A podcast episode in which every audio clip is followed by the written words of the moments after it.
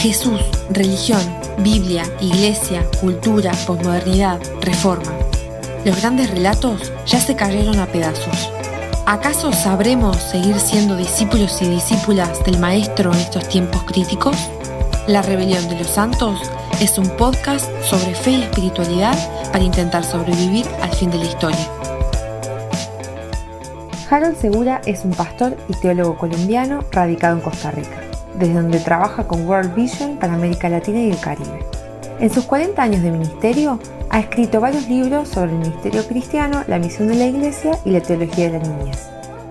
Hola Harold, ¿cómo estás? Qué gusto saludarte. Muchas gracias por hacerte este tiempo para que charlemos un ratito. ¿Cómo estás? Muy bien, Lucas, un gran gusto estar con vos. Te saludo desde Costa Rica. Eh, muy contento con tu, con tu libro y con la oportunidad de conversar estos minutos.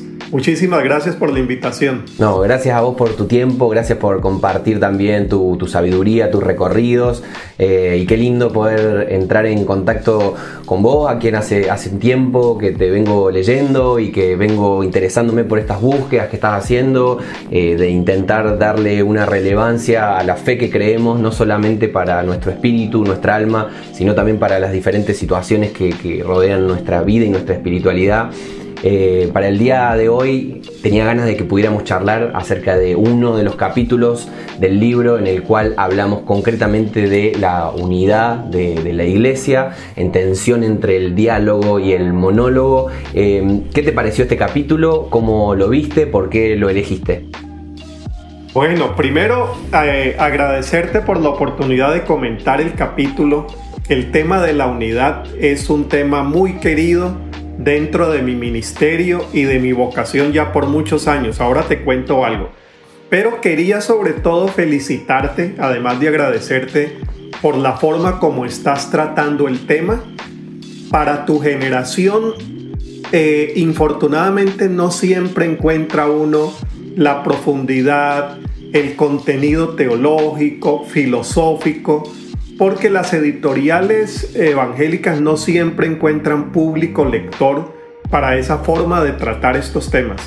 Entonces te felicito a vos y felicito a CLIE, porque otra vez CLIE, yo soy autor también, tengo el privilegio de tener dos libros allí, otra vez CLIE nos está dando una muestra de su compromiso con la fe, la fe que se piensa, la fe que se siente, que se proyecta con la manera, como te digo, tan profunda, tan comprometida como vos lo estás haciendo.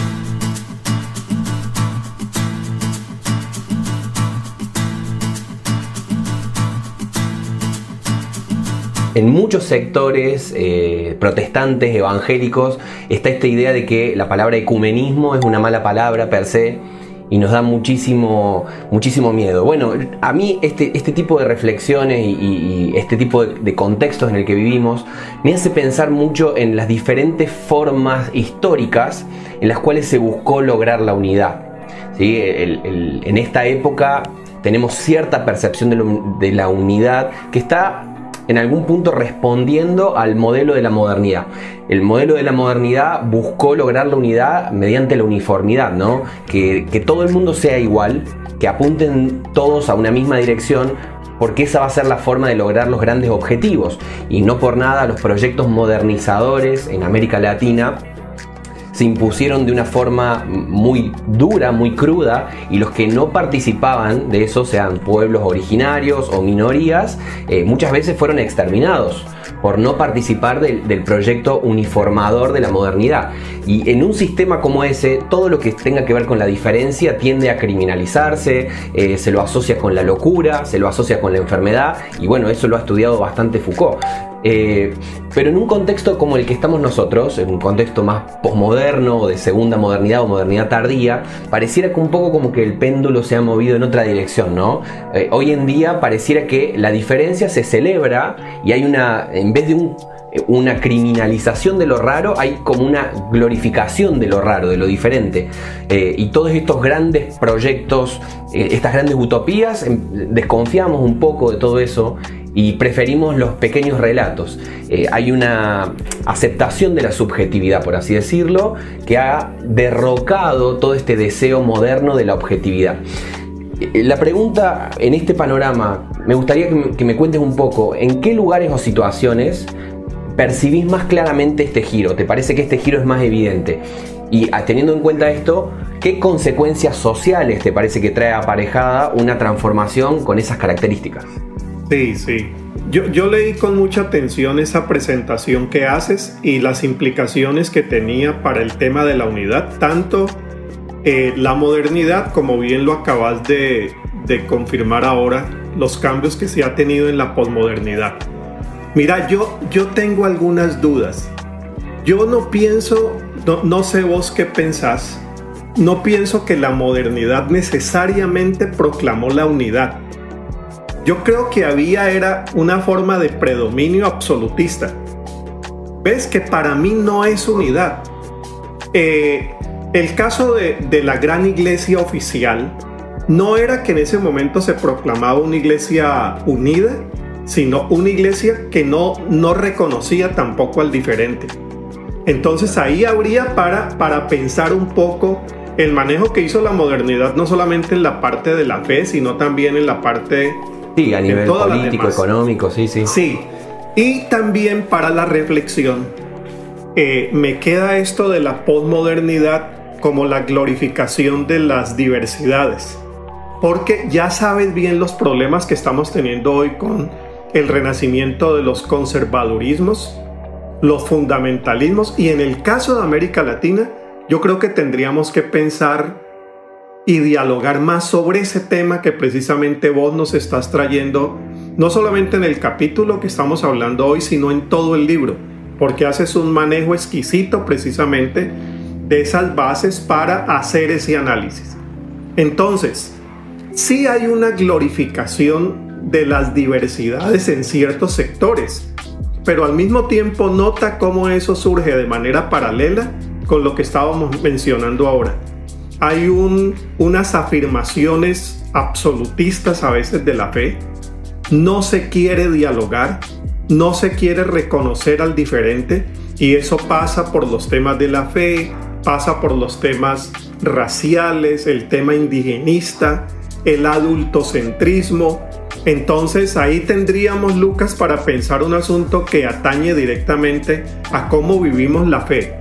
En ese contexto tan complejo, en el caso de América, de América Latina y el mundo hispanohablante en general, porque ya conoces también eh, cómo se vive eso, eso en Europa en algunos sectores. ¿no? Sí, creo que también hay como un, recrudecimiento de este eje entre lo político y lo religioso como una especie de reservorio moral, por así decirlo, como para resistir a muchas cuestiones. Y tengo la impresión de que Muchas veces en vez de llegar a este diálogo e intentar entendernos, hay más bien una... son reacciones, reacciones que polarizan constantemente, lo cual hace realmente muy difícil no solamente eh, algunas convivencias, sino también poder construir juntos, digamos, y pareciera que, listo, simplemente coexistimos, pero cada uno en su rincón del cuadrilátero y esperando el momento en el cual vamos, se va a armar la trifulca. Sí, sí, sí, sí, sí, sí. Ahora, Lucas,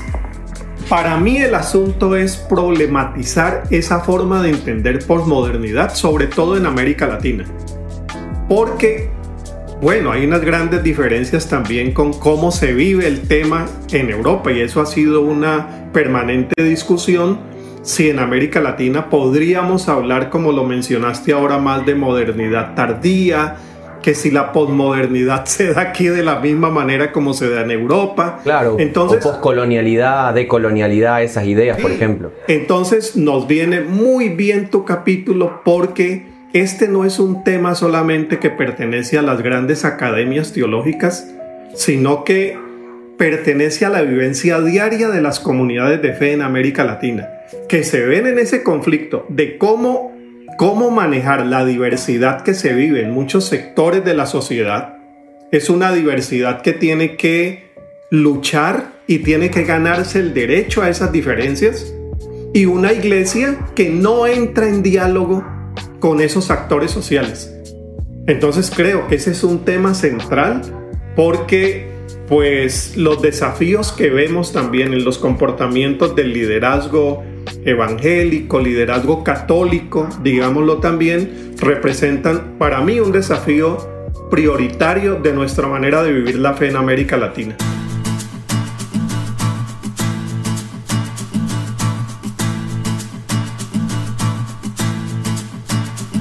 En algunos sectores sociales la diversidad es, pareciera un dato evidente y pareciera como una, una afirmación que pone en entredicho todas las otras cosas, ¿no?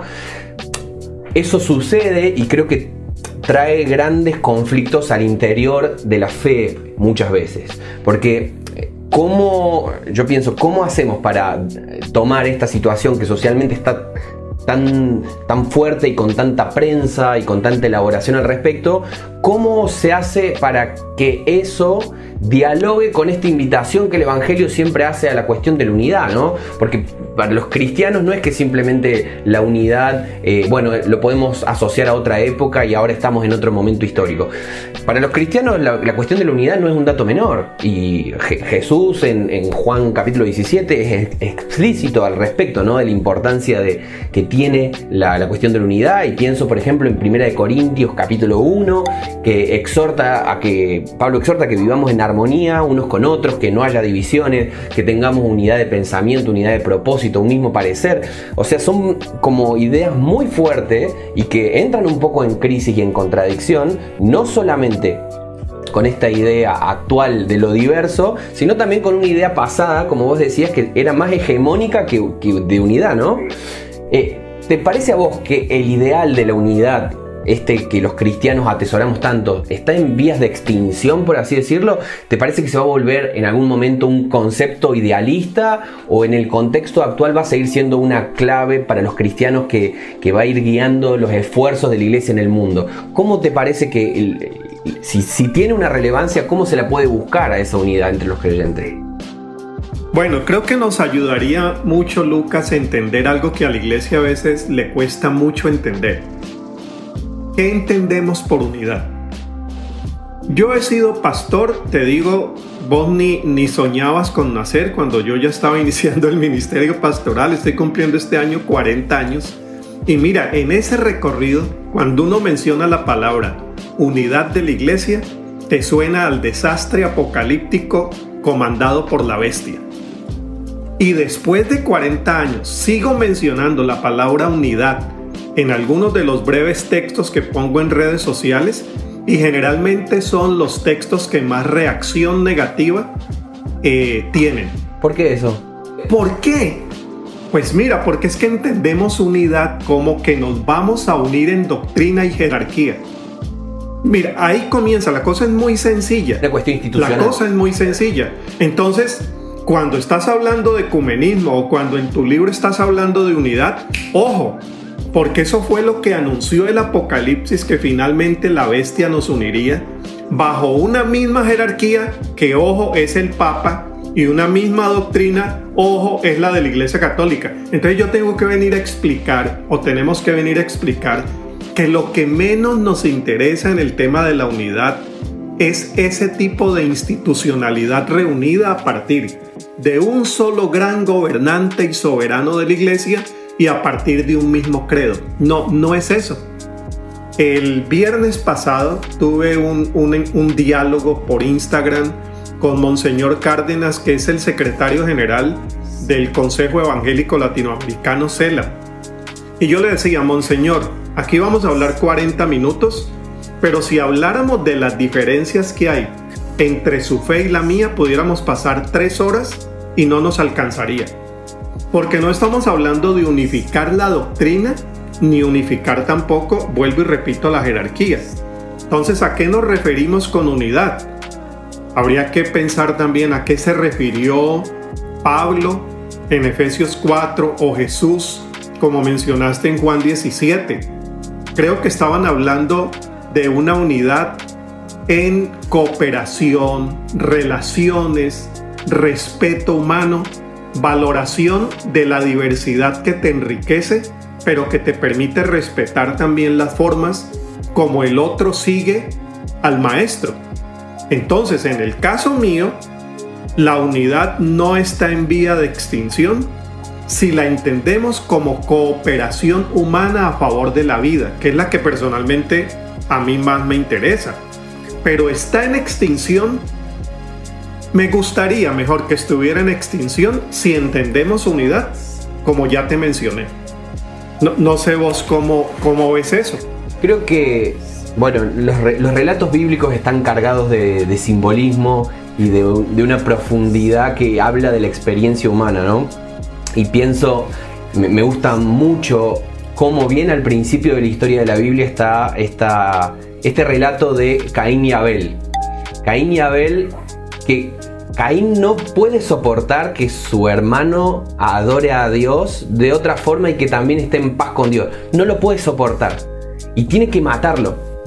O sea, ese, ese instinto cainita creo que lo tenemos un poco todos, ¿no? Este instinto de querer que el otro adore a Dios con, la fruta, como lo adoro yo, que, con la carne, como lo adoro yo, con cierta música, con eh, lo que sea, ¿no? Como este instinto que nos lleva muchas veces a exterminar a, nuestro hermano, a nuestra hermana en la fe, eh, en el deseo de que efectivamente esta es la forma en la que Dios abraza a la humanidad. Y me parece que esa tendencia, eh, si bien creo yo que está arraigada profundamente en un deseo de estar cerca del verdadero Dios. Creo que hay un deseo de eso, pero es tan fina la línea a veces en el momento en el cual nos convertimos en, fariseos y empezamos a levantarnos piedras unos contra otros eh, y no sé, la palomita del Espíritu Santo, anda a saber dónde se habrá ido en todo ese proceso. Eh, interesante esa, esa mención que haces al texto de Génesis, ¿no? Porque mira, es el primer acto de violencia y se da dentro del seno de la familia y dentro del ámbito de lo religioso. Lo pone a uno a pensar mucho. Y eh, me hiciste caer en la cuenta de que posiblemente el asesinato fue ocasionado porque a Caín no le gustó la forma como Abel estaba adorando. Siempre lo había leído como al que no le había gustado era Dios. Entonces te agradezco también esa sugerencia hermenéutica, me parece muy, muy rica. Eh, y después en toda la Biblia se mantiene lo mismo. Mirad lo importante para trabajar unidad, tener en cuenta la hermenéutica bíblica. Porque creo que esas reacciones que hay en contra de esa, de esa unidad institucionalizada vienen también de malas lecturas bíblicas, ¿no? Somos los únicos que tenemos a Dios, los demás deben ser eliminados como el profeta eliminó a los profetas de Baal, el Dios nuestro es único, el tema del monoteísmo absolutista, que se da el derecho de eliminar al contrario. Entonces creo que allí una lectura sencillamente que parta del Espíritu de Jesús, vos que sos especialista en el tema de la reforma, para Lutero eso fue central, ¿no? Leemos tanto el antiguo como el nuevo a partir de, de Cristo en el centro, que es la clave hermenéutica. Esos temas nos ayudaría mucho, no tanto para definir unidad, sino para la convivencia que es urgente. Y en la pospandemia, Lucas, lo que se viene es muy grave. Lo, lo que dicen los expertos en análisis de las tendencias de pospandemia será un mundo cada vez eh, más exclusivista, discriminatorio. Otra vez el tema de Caín que quiere eliminar a Abel por temas religiosos, por temas raciales, por otros más. De manera que yo veo que aquí también la, hermenéutica podría ayudarnos a hacer unas lecturas más eh, cristianas de la unidad como la presentan Pablo y la presenta Jesús.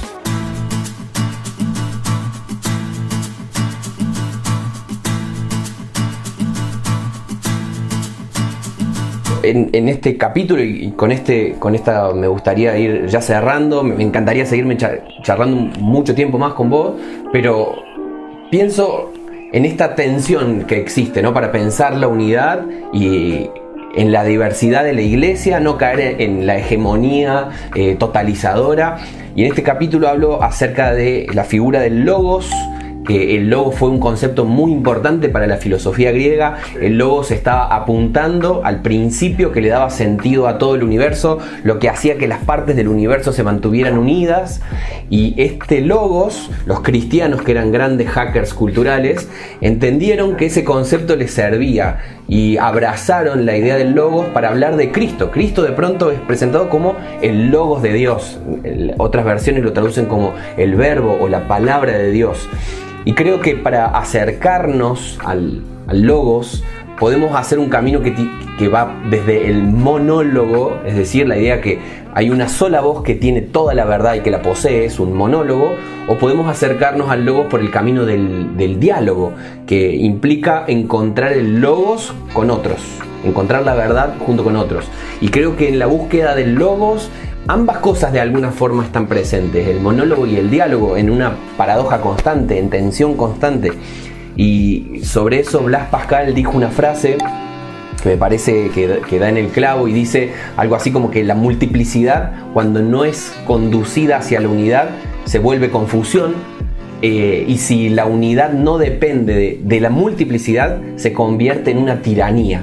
me parece fantástica esta paradoja que plantea Pascal para, ir cerrando, ¿qué consecuencias te parece que tienen estas ideas de monólogo y de diálogo para nuestras iglesias de habla hispana hoy en día? Y te parece que. Sí. Sigue. No, no, ¿te parece que hay, y con esto cierro, ¿te parece que hay abusos en estos caminos del monólogo y del diálogo? Y si los hubiera, ¿cómo te parece que pudiéramos encaminarlos? Sí, eh, primero celebrar esa figura que traes en el capítulo sobre logos y jugar con monólogos y diálogo.